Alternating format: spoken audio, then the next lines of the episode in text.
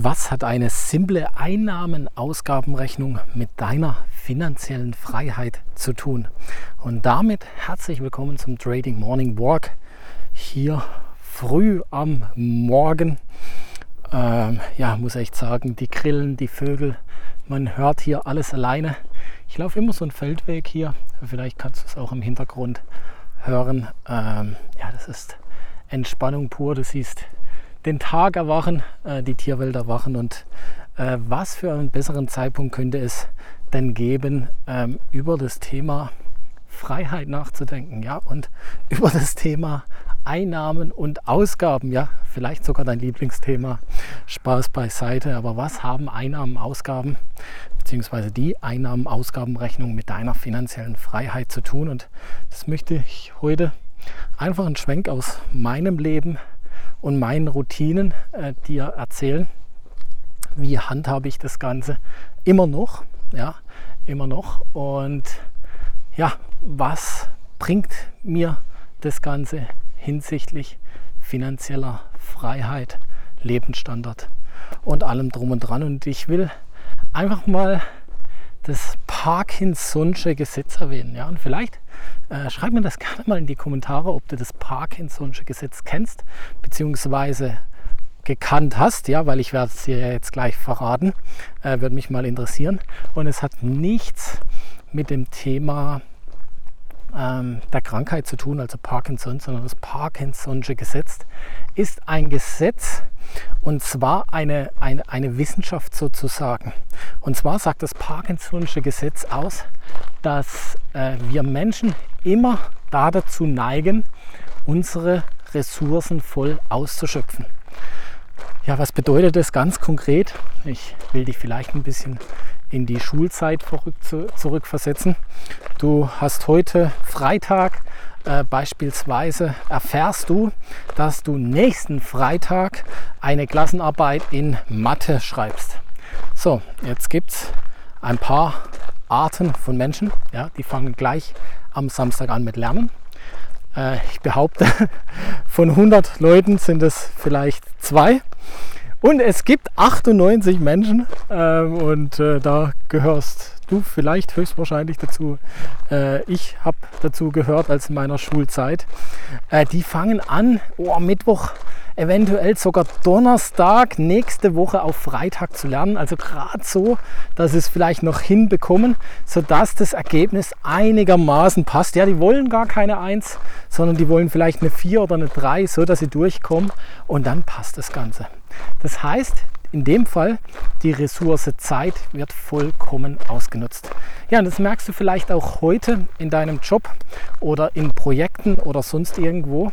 Wenn du eine Deadline hast bis in vier Tagen, dann wirst du in aller Regel, und das ist menschlich, vier Tage dementsprechend noch dafür brauchen, weil wir Menschen gerne alles uns zur Verfügung stehende an Ressourcen ausnutzen. Auch wenn wir ganz ehrlich sind und uns konzentriert dran setzen würden und eigentlich in zwei Tagen fertig wären, äh, brauchen wir vier Tage da dafür. Das heißt, wir Menschen, um als Fazit äh, zu, zu, oder das Fazit zu bleiben, wir nutzen unsere Ressourcen aus. So, und wenn wir das jetzt wissen, dann wissen wir auch, dass das Thema Geld, also Geld, was ich zur Verfügung habe, eine Ressource ist und dass ich als Mensch dazu neige, wenn Geld auf meinem Konto ist, es auszugeben. Ja, weil auch das ist eine Ressource. Und angenommen, ich habe 500 Euro auf dem Konto, 1000 Euro auf dem Konto und es geht eigentlich nichts mehr ab, dann ist die Gefahr relativ hoch, dass das Geld am Ende des Monats weg ist. Oder du hast noch 200, 300 Euro in Geldbeutel drin, dann ist die Gefahr recht hoch, dass das Geld am Ende des Monats weg ist. Ja, Parkinson'sches Gesetz. Und darum äh, bin ich ganz persönlich selber, auch wenn ich äh, ganz ehrlich sagen muss, dass ich ein gutes Geldverhalten, also ich davon immer ausgegangen bin und auch immer noch davon ausgehe, ein gutes Gefühl zu Geld habe und sehr verantwortungsvoll mit der Ressource Geld umgehe, ähm, habe ich Aha-Effekte, ja, weil ich einfach das trotzdem gemacht habe. Also ich habe äh, das gehört, habe das gelesen im Buch, habe das dann für mich angewendet. Das heißt, ich bin im ersten Schritt hingegangen und habe mal eine Einnahmen-Ausgabenrechnung gemacht. Und gerade beim Thema Einnahmen, ganz interessant, ja, was kommt denn so monatlich rein? Im Durchschnitt. Jetzt sagst du, hä, das ist ja ganz einfach, das ist mein Nettogehalt. Ja, aber du hast ja vielleicht noch Urlaubsgeld. Du hast ja vielleicht noch Weihnachtsgeld. Du hast vielleicht noch einen Bonus. Rechne das mal auf einen Monat runter. Ja, was bedeutet das monatlich? Weil das bekommst du ja vielleicht einmal im Jahr und nicht monatlich ausgeschüttet. Das heißt, was hast du tatsächlich netto monatlich? Ja, und vielleicht bekommst du auch von der Steuer, wenn du deine Steuererklärung machst, Geld zurück. 1000, 2000 Euro, 500 Euro, wie auch immer. Aber das ist ja auch eine Einnahme, die du, wenn du sie durch 12 teilst, monatlich und top hast. Und rechne dir da mal ganz genau runter, was habe ich eigentlich monatlich übers Jahr gesehen als Einnahme.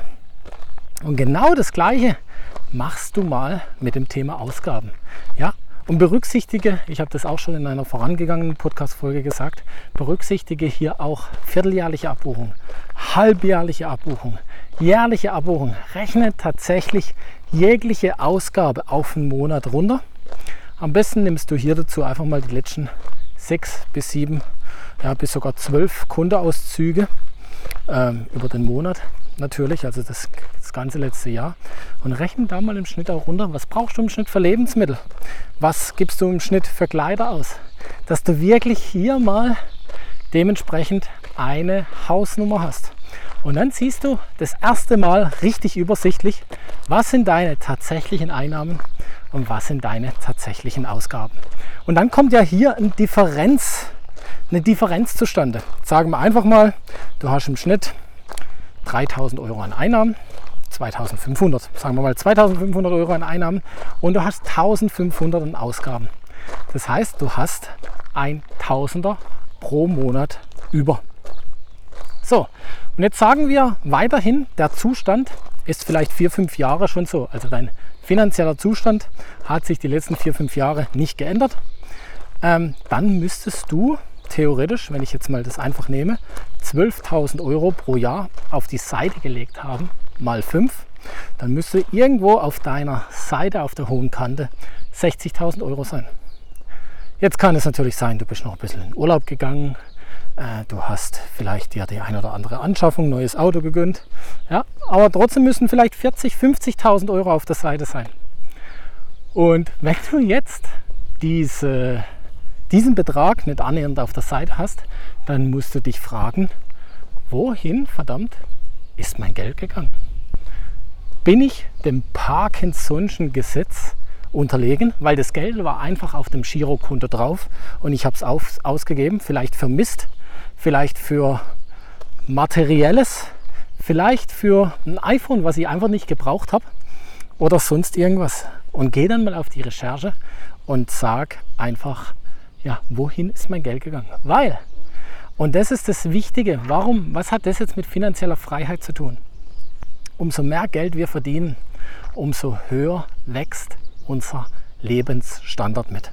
Das heißt, wenn wir eine Gehaltserhöhung von 200 bis 300 Euro im Monat bekommen, dann können wir die Uhr danach stellen, dass unsere Ausgaben im Schnitt nach acht Monaten 200 bis 300 Euro mehr betragen. Das heißt, wir passen unser Ausgabeverhalten unserem Lebensstandard und unseren Einnahmen automatisch an.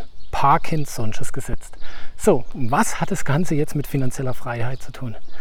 Natürlich, wenn, wenn sich meine Ausgaben anpassen, kann ich nicht so viel sparen. Ja, ich habe den Betrag von 50, 60.000, mit dem ich in dem Beispiel arbeiten könnte, investieren kann für mich das Geld für mich arbeiten lasse, der ist nicht mehr da oder nicht mehr in dieser Höhe.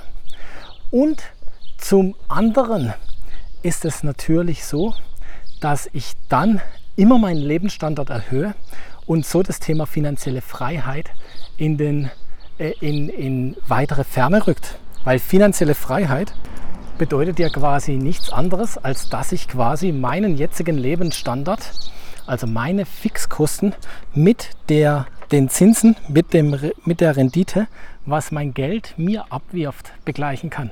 So, und wenn ich jetzt hingehe und meinen Lebensstandard, also meine Fixkosten, immer und immer wieder steigere, ja, dann renne ich ja dem Ziel finanzielle Freiheit quasi hinterher und peitsche das Ziel noch weiter von mir ab. Ja, also ich, ich verlängere quasi das Ziel ja künstlich weiter. Und äh, das ist ja nicht im Sinne des Erfinders, sondern eher vielleicht die andere Richtung. Und das verwechseln ganz viele, dass ich eher hingehe und sage, wo kann ich optimieren? Ja, ohne dass ich mich einschränke, aber was kann ich vielleicht kürzen, was kann ich weglassen, sodass ich dann dieses Ziel noch schneller erreiche. Weil immer wenn ich quasi nochmal eine Fixkoste und Top habe, eine Fixkoste und Top, eine Fixkoste und Top, dann rücke ich hier für meine finanzielle Freiheit in weitere Ferne. Und darum hängt die Einnahmen-Ausgabenrechnung. Ich mache das übrigens jede Woche mit meiner Frau, der Esther, zusammen. Wir schauen uns die Ausgaben der Wochen an, wir schauen uns die Einnahmen der Wochen an, äh, schauen, was für Anschaffungen werden hier oder sind hier noch geplant. Und so schauen wir jetzt noch sogar, wo wir in einem ganz anderen finanziellen Rahmen sind, schauen wir uns das noch an und machen das sehr, sehr akribisch und so können wir uns auch diesen Lebensstil leisten, wie wir ihn uns gerne leisten wollen. Ja, das ist eigentlich das ganze Geheimnis äh, da dahinter natürlich dann das Geld auch für sich arbeiten zu lassen. Aber ähm, ja, fang mit dem mal an. Und mich würde mal interessieren, hast du sowas schon mal gemacht? Ist das einleuchtend oder wie managst du denn deine Finanzen? Schreib das gerne mal. Das würde mich es würde mich nämlich sehr interessieren. Und ja, hoffe, dass es dir weitergeholfen hat. Ich wünsche dir einen schönen Tag, schönes Wochenende und allzeit gute Trades. Dein Sven.